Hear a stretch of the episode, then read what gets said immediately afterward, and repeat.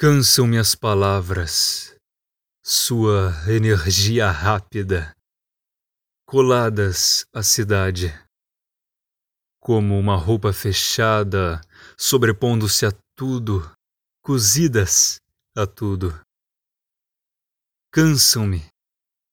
A elas se somam as insistências da tarde, os engarrafamentos sob o sol de agosto a ideia de amor que me incapacita para o trabalho, a fadiga do trabalho que me inutiliza para o amor e a própria beleza do cansaço.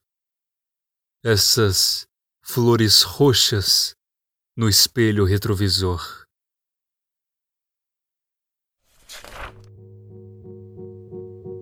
Se você gosta de literatura, assuntos do cotidiano, universo geek e política, ouça o podcast Sindicato dos Escritores.